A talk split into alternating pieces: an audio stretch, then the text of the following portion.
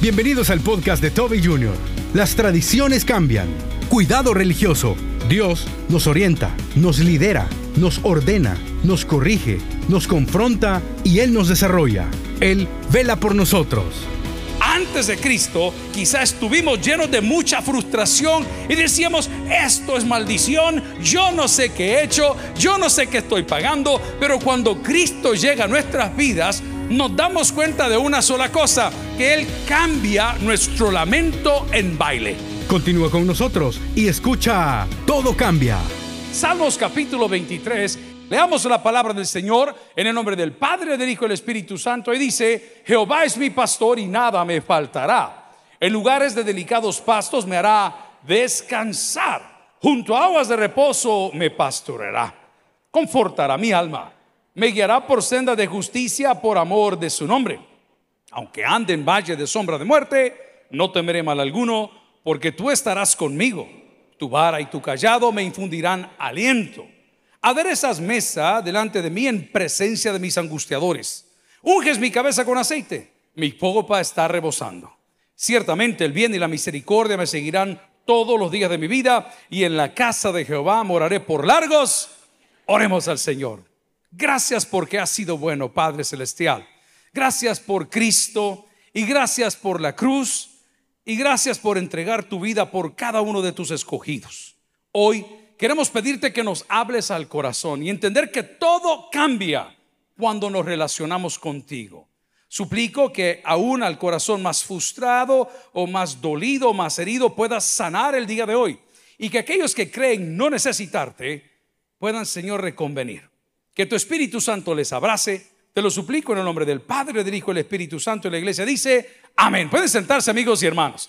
Es curioso cómo todo cambia. Diga conmigo, todo cambia. Resulta ser que cuando éramos muy jóvenes, dormíamos todo el día. Los bebecitos los acostaban con una mantita y se dormían de las 9 a las 11. Se dormían completo. Y hoy, ¿cuántos ya no dormimos? Levánteme la mano a la primera fila aquí, por favor. ya no dormimos. Mire, yo ayer he llegado como a las dos y media de la mañana, decía mi mamá, retosando en la cama. Le daba vuelta por aquí, le daba vuelta por allá. Y yo solo aprendí a decir algo que prediqué a las nueve y es, habla Jehová que tu siervo, oye, amigos y hermanos, todo cambia. Pero todo cambia no en el sentido de la música de protesta, no, no, no.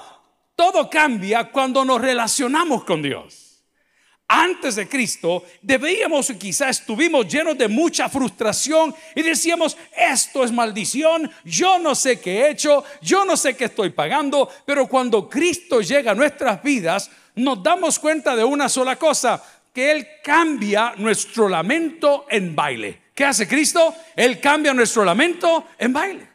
Lo que era, gloria al Señor, si le va a dar ese aplauso, lo que era una prueba, lo que fue en ese momento una prueba, ahora es una cosa de crecimiento, es una bendición.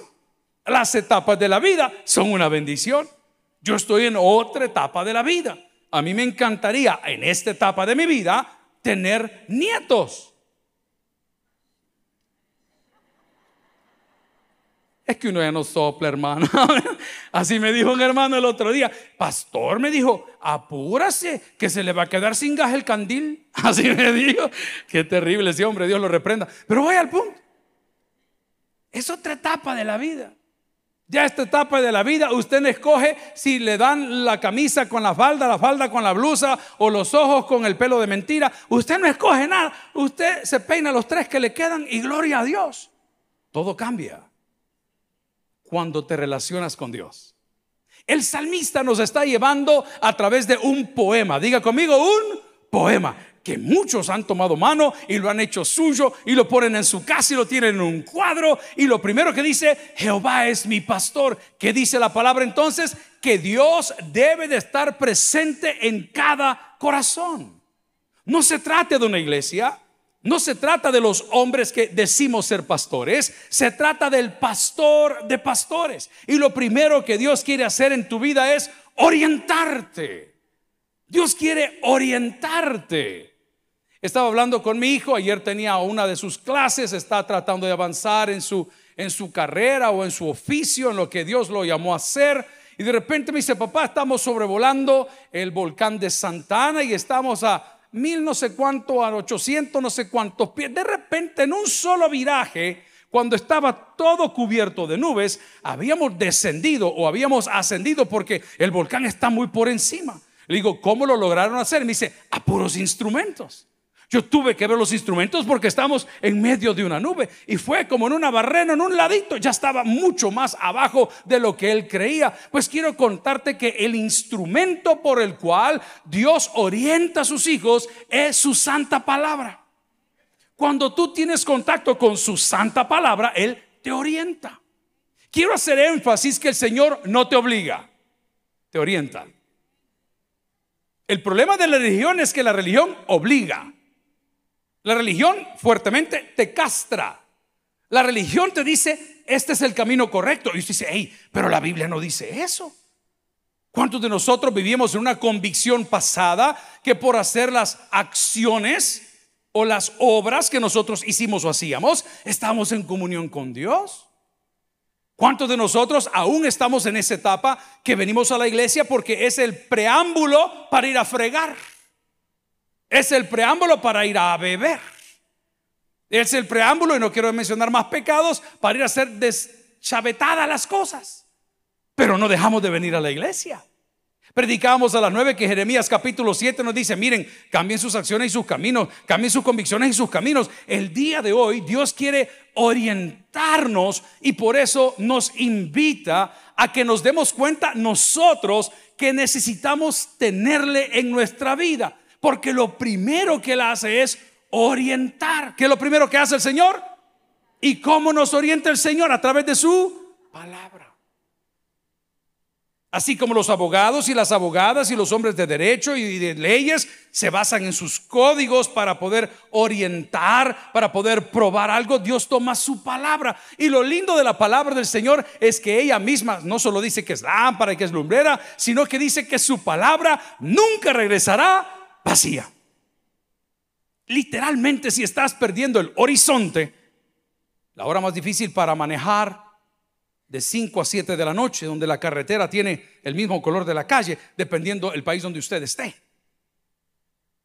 Cuando usted está tomando esas clases de esta profesión que le dije que está haciendo mi hijo, hay una etapa que se llama touch and goes, que son aproximaciones y toca y se levanta, aproximaciones, toca y se levanta, aproximaciones, toca y se levanta, y de repente cuando usted va levantando eso, si no sabe dónde está el horizonte, usted no sabe para qué lado va. Uno de los Kennedy, muy famoso, de los hijos de los expresidentes de Estados Unidos, tuvo un accidente fatal. ¿Por qué? Porque no había sacado la certificación de esa licencia, tomó un avión bimotor, se metieron en un problema de tormenta y sin saberlo, dicen los que estudian este tipo de accidentes, que el tipo estaba panza No lo sentía. La palabra de Dios te quiere orientar. ¿Hace cuánto tiempo no consultas la palabra del Señor? Ah, no, es que mi casa siempre se ha hecho así. Ese es el error de la religión que pone por encima la tradición a la palabra de Dios. Y las tradiciones cambian. Diga conmigo, las tradiciones, vaya, nosotros como salvadoreños hemos cambiado muchísimo. Yo a mis 54 años puedo decir, hemos cambiado muchísimo. Le hago una pregunta. Hace 20 años, no nos vamos tan atrás. Hace 20 años, ¿a dónde desayunaba usted? En su casa. ¿Y hoy dónde desayuna? En Pizza Hut. ¿A dónde desayuna? Ay, vamos a ir a un desayuno. Y nos vamos a ir a desayunar. Y, que no tienen comida en la casa, ártense en la casa, hermano. Le digo, la gastadera que les agarra es la grampa. Vamos a desayunar. Las tradiciones cambian. Digo conmigo, las tradiciones. voy a ir un poquito más atrás. Hace 25 años, ¿a dónde se casaban las personas? En el motel, dice. En la iglesia. Eso es en Las Vegas, hermana. Amén. Ubíquese. En la iglesia. ¿Sabe dónde se casa la gente hoy? En el patio. Venga y cásese junto al fuego del volcán. Echa fuego pero no quema. Efectos especiales. Ponemos la grúa. Bajará la novia de la grúa. El hombre llegará en helicóptero. Y el otro va a una carroza. Total. Las tradiciones cambian. Diga conmigo, las tradiciones. Cuidado, religioso. Cuidado. Te voy a dar un ejemplo ya de mi lado. En los 1800, en el Nuevo Testamento, en el Antiguo Testamento, ¿hubo pastoras, sí o no? No. ¿Y por qué las hay hoy? ¿Dónde está la base bíblica? Las tradiciones cambian. Antes cuando uno era novio de la novia, solo la veía. Hoy si es novio de la novia, le embaraza. Hermanos, no sé si le estoy hablando a personas que me están entendiendo. Cuando usted era novio de la novia, usted no iba a Europa con su novia. Usted iba a comprar al gigante Europa con su novia Simán Centro. Pero hoy no. Hoy uno llega a la casa, abrir la puerta con precaución porque no sabe si el novio de la niña, santo Dios, qué hipocresía más grande. Y todavía se casa de blanco. Eh, el Señor está hablando, no sé si sienten ustedes la unción. No sé si el novio de la niña durmió aquí. Él es bien querido por la familia, más por su hija, que lo planche en su propia casa, bajo su mismo techo. ¿Se da cuenta lo difícil de la tradición? Entonces la gente ha querido llegar a Dios a través de la tradición y creer ganar un lugar cuando Dios lo que quiere es orientarnos. Es que Dios no te obliga, hermano. Dios no te está diciendo, hijito, yo esas predicaciones las huyo. Por favor, vengan a mí. Hágame el favor de aceptarme en su corazón, hermana, y vea cómo le va. Ahí dice la palabra del Señor, por cuanto todos pecaron y estamos destituidos de la gloria de Dios. Pero también la palabra dice que Dios muestra su amor para con nosotros en que siendo un pecadores, Cristo murió por nosotros. Entonces pregunto, ¿cuál es el rol? ¿Qué es lo que cambia cuando Cristo llega a mi vida? Lo primero que hace es orientar. Lo segundo que hace es mayormente importante. Nos lidera. Diga conmigo, ¿qué es lo que hace? Nos lidera. Entonces, Él pone, dice la palabra, el querer como el poder. Dígalo conmigo, Él pone en nosotros el querer como el poder. Entonces dice, mira, es que yo no tengo ganas de ir, es que no tengo ganas de estudiar, es que creo que es demasiado tarde, es que, pero Él pone en nosotros las dos cosas, el querer como el poder, Él nos lidera. Es por eso que nos bendice con su Espíritu Santo que mora dentro de nosotros desde el día que entregamos nuestra vida a Él. Y dice, hijo mío, no te preocupes y recibiréis dunamis, poder cuando haya venido sobre vosotros mi Espíritu Santo y va más allá y me vas a ser testigo, me vas a ser útil. Vas a ser una atalaya, vas a ser un profeta en ese sentido. Porque lo segundo que hace es que Él toma la iniciativa. ¿Cuántas mujeres hay en la casa del Señor? Yo les voy a admirar algo, pero voy, voy a volver a preguntar, ¿hay mujeres ahí arriba? ¿Hay mujeres ahí arriba? Amén. Este Jorge Aguirre es loco. Me acaba de decir ahí atrás, mire pastor, no ha notado algo, me dijo. ¿No ha notado que las personas que se quieren cambiar de sexo, de hombre a mujer, no se quieren cambiar de sexo para ser monjas? Me dijo. Ey, ¿Cuánta razón? ¿Y para qué te quieres cambiar? Y los hombres que se quieren cambiar también de DUI, no lo hacen porque quieren ser pastores o curas. ¿Y para qué se lo quieren cambiar? Un aplauso para Jorge. No me tira, pero vamos a la Me dejó pensando. Me dejó pensando. Las mujeres que tienen iniciativa tienen un galardón precioso de parte de Dios. Ahora sí le voy a pedir que a ellas les dé un fortísimo aplauso. Y ya le explico por qué. Esto no es nuevo, esto no es nuevo. Oiga, es una tradición. ¿Ustedes se acuerdan los de la primera fila? Cuando la perica quiere que el perico vaya al taber, se levanta de mañana y se ve Uber. así de fácil. ¿Cuántos cantaban esa alabanza? ¿Quién tomaba la iniciativa? La mujer. Yo tengo un grave problema. Las personas sin personalidad, a mí me cuesta llevarme con ellas. ¿Qué querés comer? No sé. Ya es la una. No tengo mucha hambre. Y un gran lagarto saliendo. Claro, Dios bendiga a las mujeres con iniciativa, porque por esas mujeres muchos de nosotros estamos aquí el día de hoy.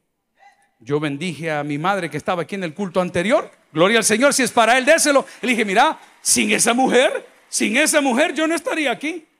Yo tuve muy poco contacto ya en mi juventud con ella porque viví con mi papá y trabajé para él como esclavo 24 años. Literal como esclavo, con mucho con mucha honra. Yo con ella casi no tenía contacto. Para mí esa mujer me daba la iniciativa porque nunca dejó de orar por mí. Nunca se separó del texto bíblico donde Dios me quería orientar. Entonces ella no tenía que hablar, yo solo tenía que voltear a mamá y cuando llegaba a su apartamento, vivía en Miami, estaba ya con hermana Patty y cuando llegaba a su apartamento e irrumpía en su habitación, al lado de la mesa de noche tenía una copia de la Biblia y un libro de devocionales que se llama hasta el día de hoy Manantiales en el Desierto. ¿Y qué hacía esa mujer conmigo? No solo me orientaba, tomó la iniciativa. Usted cuando ora por sus hijos está tomando el liderazgo, cuando usted ora por su empresa está tomando el liderazgo, cuando ora por su vida está tomando el liderazgo. Es exactamente lo que Dios hace cuando todo cambia. Y todo cambia cuando Dios llega a tu vida. Vaya conmigo si me ayudan allá arriba. No están los textos. Juan 6:35. Tal vez lo tienen por ahí a la mano. Juan 6:35. Se me ayuda a buscarlo, por favor. Para entender que lo primero que Dios hace es orientarnos. Lo segundo que hace es liderarnos. Él siempre va adelante. Él siempre va corriendo. ¿Lo tienen o lo busco yo acá? Pero solo me confirma, por favor. Juan 11:35. Y dice la palabra del Señor. Jesús le dijo, yo soy el pan de vida. Punto y coma. El que a mí viene nunca tendrá hambre. Y el que en mí cree no tendrá sed jamás. Él lidera, le está diciendo, venga, arranque, vamos, emprenda, no se achique, no se rinda, no retroceda, siga luchando, siga creyendo. Amigo y hermano, te pido un favor con fe. Y en algún momento cuando a mí me falte, usted me lo recuerda. La enfermedad que te visita hoy no es más poderosa que el poder y la autoridad de Dios. Por favor, recuérdeselo. El problema que estás viviendo hoy no es más fuerte ni más poderoso que Dios. El dolor que tienes en tu corazón hoy por cualquier cosa, consecuencia de locura, no es más fuerte y poderoso que Dios. Dile a tu problema cuán grande es tu Dios, no a Dios cuán grande es tu problema. Nos amedrentan, hermano. Si aquí parece una jauría de lobos, usted saca la cabeza y se la van a mochar. Pero no se preocupe porque este maravilloso libro con el cual Dios me orienta dice, aunque un ejército acampe contra mí, ¿Alguien recibe esa palabra el día de hoy? Se da cuenta que todo cambia. Cuando llegó a la iglesia no hablaba. Cuando llegó a la iglesia era súper tímida. Hoy ya iba por su cuarto novio. Pero cuando vino a la iglesia, nada decía. Y ahora usted ve a esa mujer y la gente dice, estaba entrevistando, ya la van a ver esta semana algunos invitados y siempre al terminar preguntan, ¿y podemos ir a traer el templo? Yo no los traigo para conocer el templo, los traigo para que hagamos un programa. Y todos quieren entrar por esa puerta que está allá arriba, porque ahí está el estudio. Y se ¿podemos ir a conocer el templo? Sí, hombre, vamos. Y comenzamos a caminar. No ha habido un invitado que no haya dicho, qué grande el auditorio. Mire, y no le da miedo pararse a hablar ahí. Pues tal vez yo miedo sí tengo, pero de aquí para acá, estos cuatro o doce pasos, yo digo, a la una, a las dos, y ni modo, démosle. A veces yo me voy decepcionado, a veces me voy contento. Lo que sí sé es que siempre me voy confrontado, porque yo no lo escribo para usted, yo lo escribo para mí. Cuando el problema está en mi casa, yo digo, miren señores, oh, yo no le voy a retroceder. Yo soy fruto del clamor de mis padres. Y no dije que soy un buen fruto, no dije eso, dije, soy fruto del clamor de mis padres. No todos van a conectar al mismo tiempo. Mis hermanas desde pequeñas eran muy aplicadas, notas excepcionales, nunca les dieron problema hasta que tuvieron novio. Vamos a la palabra del Señor. Ni un amén, diría aquella que va para Italia ahorita. El día que conocieron al novio perdimos todo. Amén, dice el hermano. Este. Yo recuerdo a mi papá que regañó a una de ellas. Mira, le digo, fulano aquí. Pero yo vi como ella también le dijo, es mi hombre. La mentira, no dijo así. A mi favor, busque el Evangelio de Juan capítulo 10, versículo 9. Evangelio de Juan capítulo 10 versículo 9. Amigo y hermano, todo cambia cuando Dios llega a tu vida. Lo primero que Dios hace es orientarte. Lo segundo que Dios hace es liderarte. La tercera no le va a gustar. Esta no le va a gustar. Lo tercero que Dios hace en nuestra vida es ordenarte. De orden, ordenarnos. Mira lo que encontré abajo de la cama. ¿Y que hallaste vos? El ombligo del niño. el niño tiene 42 años. Desde entonces andas de piel muerta tirado ahí abajo. Mira, ¿Y quién tiene el lapicero? ¿Y quién tiene el lapicero? ¿Y quién anda el bolígrafo? Y la señora de repente se quiere rascar la cabeza. Ah, aquí lo ando, porque aquí lo andaba clavado. Lo tercero no nos gusta a todos. Porque todo cambia cuando Dios llega. Aquí me voy a poner yo de pechito. ¿Cuántas cosas has ordenado desde que Cristo llegó a tu corazón? ¿Será necesario que te diga, los novios no duermen juntos? ¿Será necesario que te diga, hermano, por favor, pare de chupar? Hermano, los cristianos no robamos ni mentimos. Hermano, los cristianos llevamos con cristianos. ¿Por qué? Porque los otros te van a hacer tropezar. Garantizado. No escribes a la historia que eso no va a cambiar. Es así. Pregunto, ¿cuántas cosas has ordenado en tu vida? Yo a mis hijos les trato de compartir el orden. A mí me costó, era un perfecto desordenado en sus finanzas, en las cosas, en, todo. Ponga las cosas en orden. Me faltan mil. Pero a ellos les digo, mira, tenés que hacer así. El otro día había uno de ellos, ¿verdad? Que estaba medio emproblemado ahí, que no, que compré esto, que compré lo otro. De repente me dice, mira, papá, tengo un problema. ¿Y qué pasó? Es que pedí estas piezas, pero, pero fíjate que mi tarjeta ya no me funcionó. Y, pero no sé qué. Le digo, ajá, ¿y tú qué quieres que yo haga? No, yo quiero que, me deje el borrasaldo del tabernáculo. Y es el que vienen a orar un montón de ustedes el viernes. Señor, paga mis deudas porque yo seguiré siendo una desordenada y un desordenado. Eso es lo que vienen a hacer el viernes. Señor, por favor, que el banco no me cobre todo lo que estoy en, mora. Eso vienen a hacer el viernes.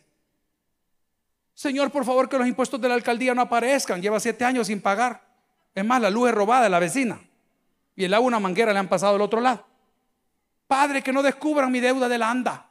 Hoy no ha venido un ingeniero, pues lo vamos a hablar. Voy al punto. ¿A eso venimos? No. Porque cuando Dios llega a tu vida, las cosas se ordenan. Pero dije al principio, Dios no te impone, te propone. Es tu deseo de hacer las cosas bien. ¿Cuántos de nosotros tenemos? El otro día estamos hablando con algunos colaboradores y amigos ordenando papeles y nos damos cuenta que tenemos un desorden horrible. ¿Por qué? Porque no hay orden. Y donde no hay orden, no hay bendición. Dígalo conmigo, donde no hay orden, no hay bendición. Y por ende no hay prosperidad. Pero la palabra dice en Juan 19, si lo leo conmigo, yo soy la puerta. El principio del orden es Dios. Dígalo conmigo, el principio del orden es Dios. Vamos a recapitular. Número uno, lo primero que haces te orienta. Lo segundo que haces te lidera. Lo tercero que haces ordenarte. Lo cuarto que haces corregirte. Ay, la disciplina en exceso, decía nuestro pastor general, nunca es dañina. No sé cuántos de ustedes ya han hecho un trabajo, han hecho una plana y de repente llegaba el maestro, la maestra, y decía, repítalo. Ay, decía usted, pero ¿y por qué? Es que se equivocó, pero solo fueron dos. No, haga toda la plana. ¿Qué hace el Señor? Nos corrige. ¿Sabe por qué? Porque nos ama. Yo ya pasé esa etapa donde tenía hijos pequeños y los hijos pequeños querían hacer lo que ellos querían. Usted le ponía el platito de comida, ellos no querían zanahoria, ellos no querían verdura, eh, nada, nada de eso. ¿Qué quiere el niño? Churros. Yo quiero una Fanta. Imagínese, qué terrible. Mono enfermo. Y le ponía usted la leche. No, yo leche no quiero. Ah, mire qué lindo el niño, qué retrogrado el tata. Yo les he contado esta experiencia de mi hijo mayor que de vez en cuando me colabora aquí. Ese bicho era duro de carácter. Les conté que cuando estaba chiquito, llegó preguntando a la casa, ¿y hoy qué hay de comer? Pollo, le dijeron. ¿A cuánto nos gusta el pollo acá? La gente está loca, todo cambia, hermano. Antes nos comíamos las pechugas, hoy las alitas y los chunchucuyos nos peleamos. El otro año está de moda, lo buche, vamos a comer buche, buche, qué terrible. Ay, la tendencia, la tendencia. la pues ese bicho llegó y dijo, pollo, me dijo. Aquí solo pollo dan. Y solo, imagínese una criatura como de 6, 5 años, ya tiene 30. Y le digo, ¿y qué quieres comer? Pues le digo, frijoles, me dijo. Yo sabía que tu papá era de Santiago no, no, algo le dije yo, yo sabía, algo me decía aquí que vos, ajá, sos local, vos. Ok, le dije yo, está bueno. Frijoles será. ¿Le sirven los frijoles? Mire cómo somos con Dios muchos de nosotros. Le estoy contando de mi casa. Mmm, mmm, frijoles. Así como lo estoy yendo. Eso fue al mediodía. En la noche, Mmm, mmm, frijoles.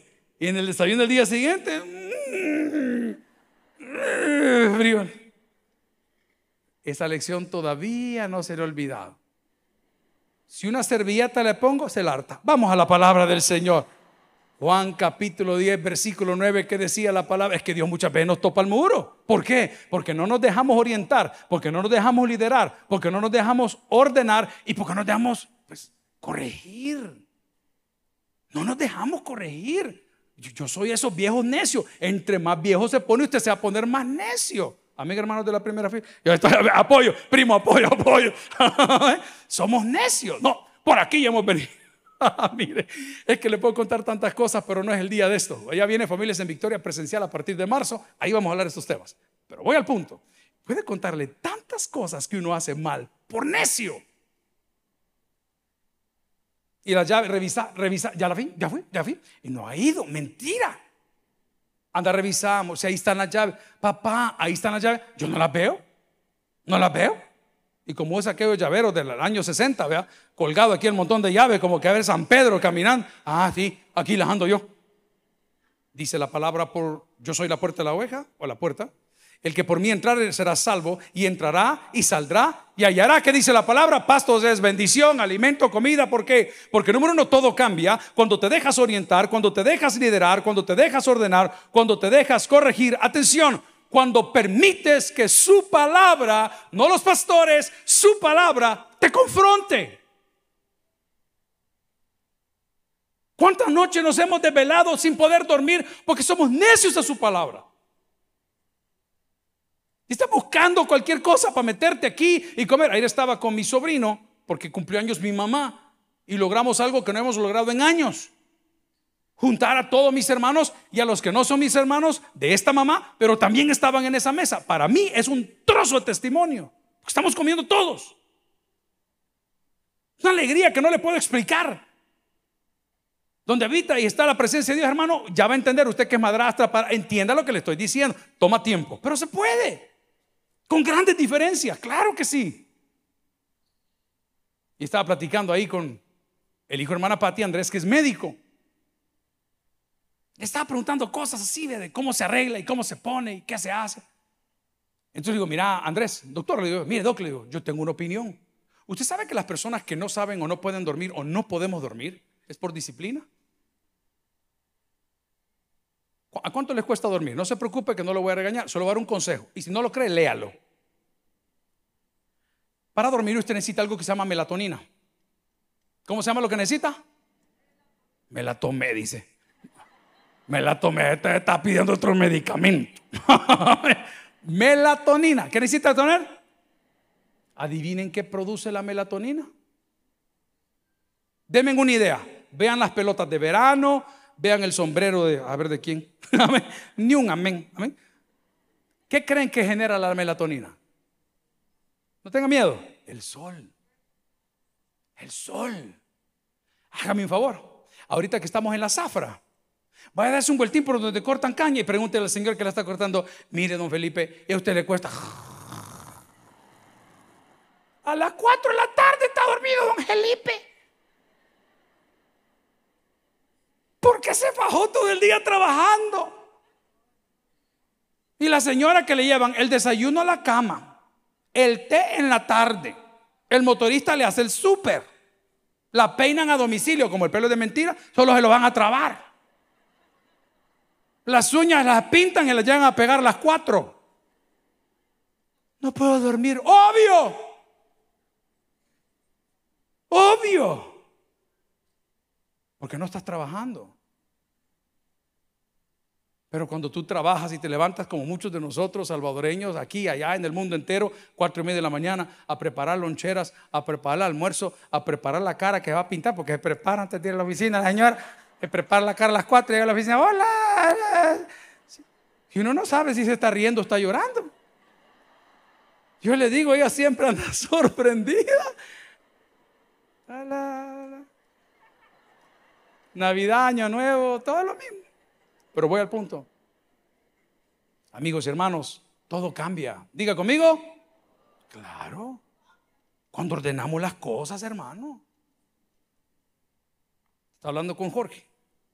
Y le digo, mira, fulano, no le tengo la confianza. Si querés llamarlo, yo no voy a hablar de consejero. Yo no atiendo consejería, pero si le quieres que le dé un consejo, se lo voy a dar. Su vida ha cambiado en las últimas tres semanas. Step up.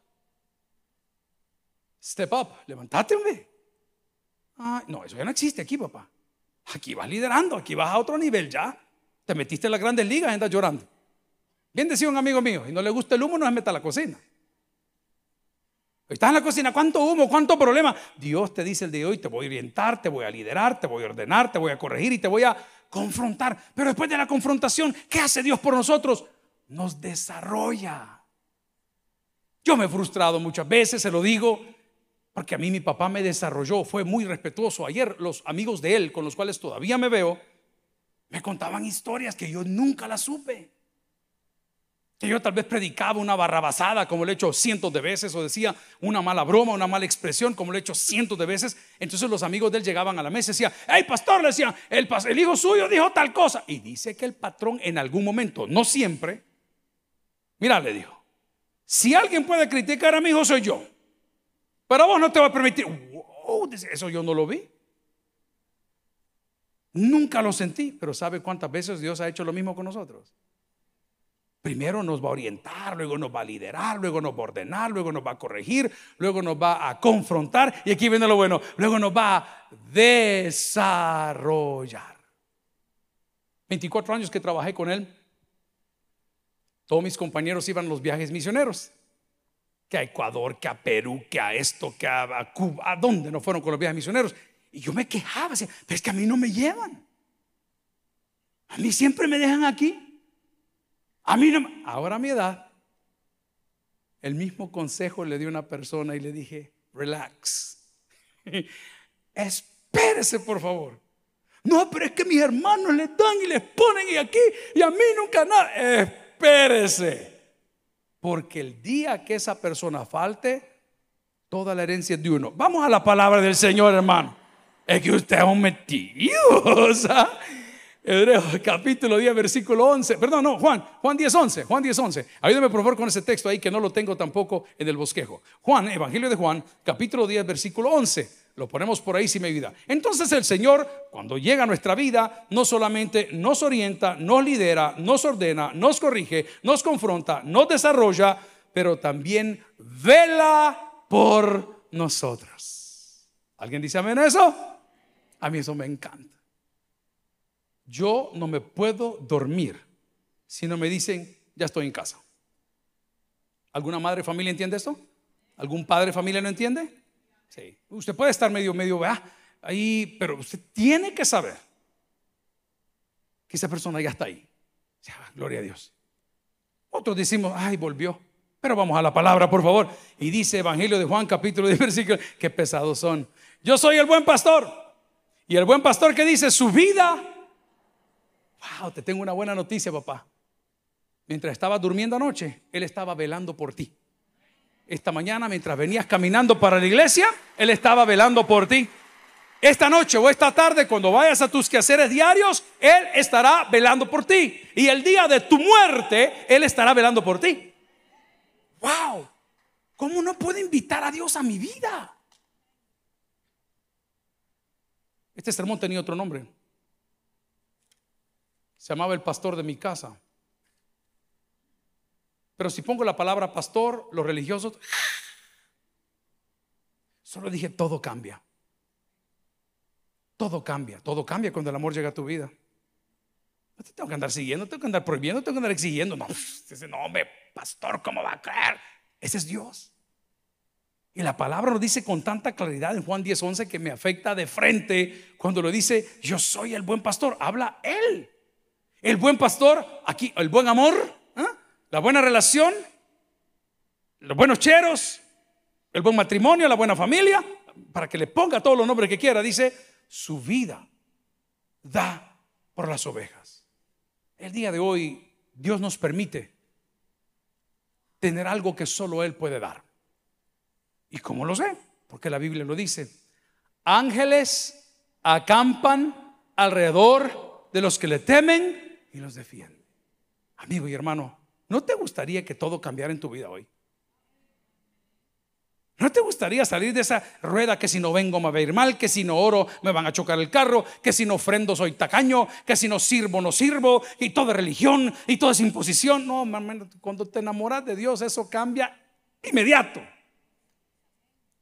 Y te das cuenta, al igual que el gran David en este poema, cuando dice en el versículo 1 del Salmo 23, Jehová es mi pastor, nada me faltará. En lugares de dedicados pastos me hará descansar. Junto a aguas de reposo me pastoreará.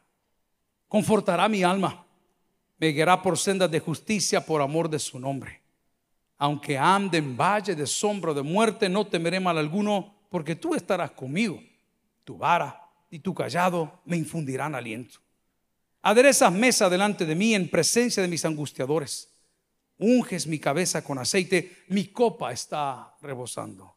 Ciertamente, el bien y la misericordia me seguirán todos los días de mi vida, y en la casa de Jehová moraré por largos días. Todo cambia cuando Dios llega a nuestra vida. El que tiene oídos para que oiga, Vamos a orar. Gloria al Señor. Si el mensaje ha impactado tu vida, puedes visitar www.tabernaculo.net y sigamos aprendiendo más de las enseñanzas del pastor Toby Jr. También puedes buscarlo en las redes sociales, en Instagram, Twitter y YouTube como Toby Jr. Taber y en Facebook como Toby Jr. No te pierdas nuestro siguiente podcast.